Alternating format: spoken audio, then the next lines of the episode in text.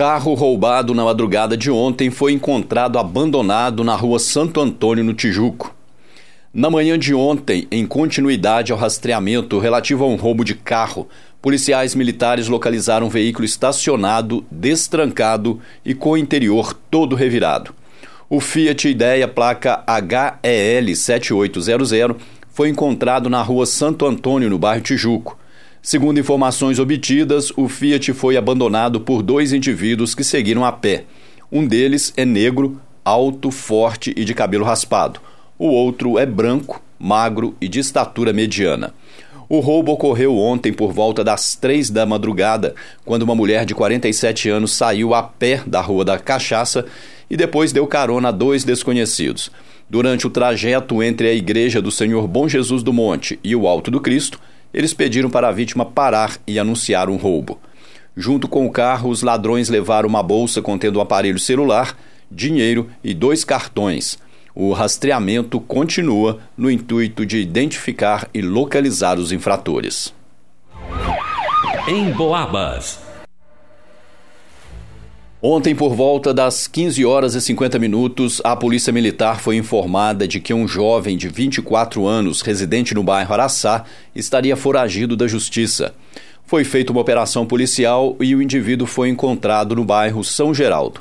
Ele foi submetido a uma busca pessoal, mas nada de ilícito foi encontrado com ele. No entanto, por haver um mandado de prisão em aberto contra o indivíduo, ele foi preso e conduzido até a delegacia de Polícia Civil. Também ontem, um foragido da justiça, um homem de 28 anos, morado, residente no bairro Guardamor, foi alvo de uma operação policial. Durante o rastreamento, ele foi localizado em sua casa. Ele também foi preso e apresentado à autoridade competente. Já por volta das 18 horas e 50 minutos, uma equipe policial verificou uma denúncia apontando que um jovem de 24 anos estaria realizando tráfico de drogas no distrito do Rio das Mortes quando a equipe se aproximou para efetuar a abordagem, o infrator e algumas pessoas que estavam em atitude suspeita tentaram fugir, mas foram alcançados. Ao ser realizada uma consulta no sistema informatizado da PM, foi verificado que o jovem de 24 anos estava com mandado de prisão em aberto. Ele foi preso e conduzido até a delegacia de Polícia Civil. Noticiário Policial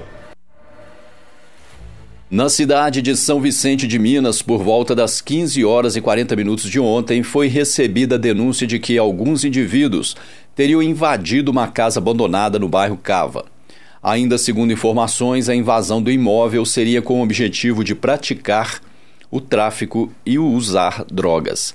Foi montada uma operação no local e a equipe foi até a casa mencionada, a qual está sem portas nem janelas. Ao entrarem no imóvel, os policiais se depararam com um jovem de 21 anos saindo de um cômodo e se deitando sobre um pedaço de sofá. Ele foi abordado e submetido a uma busca pessoal, mas não portava nada de ilícito. No entanto, ao verificarem o cômodo de onde ele havia saído, foi encontrada uma mochila que continha 178 pinos de cocaína. Diante do fato, ele foi preso e apresentado na delegacia juntamente com o material apreendido.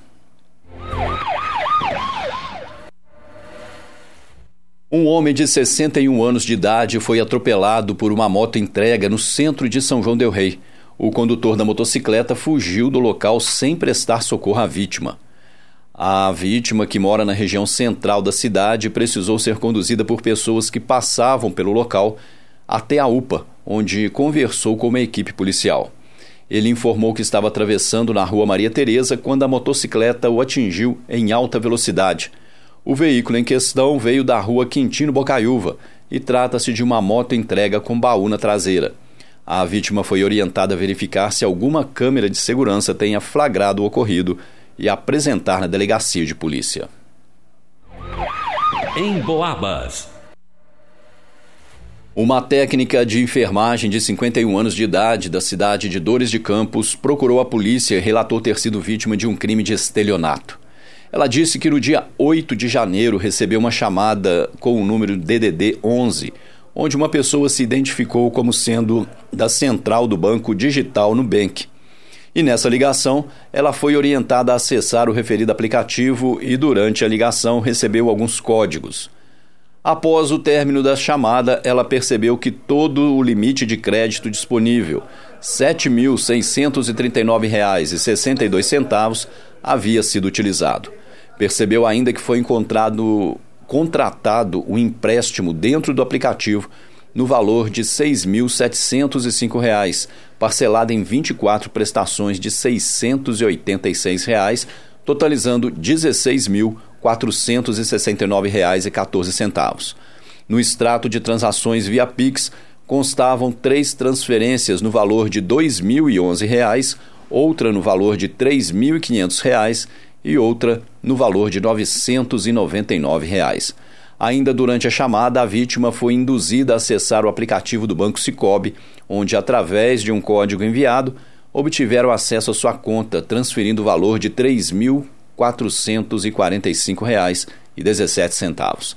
Os dados da conta para onde foi transferido o dinheiro foram repassados aos policiais. Noticiário Policial. Um homem de 44 anos, morador do bairro Cavalhadas, em Lagoa Dourada, foi vítima de um crime de furto e entrou em contato com a Polícia Militar na tarde de ontem. De acordo com o cidadão, na quarta-feira ele deixou sua motocicleta Honda CG 125 de cor vermelha estacionada em frente à sua residência. O veículo estava com a chave na ignição e com um capacete de cor cinza pendurado no guidão.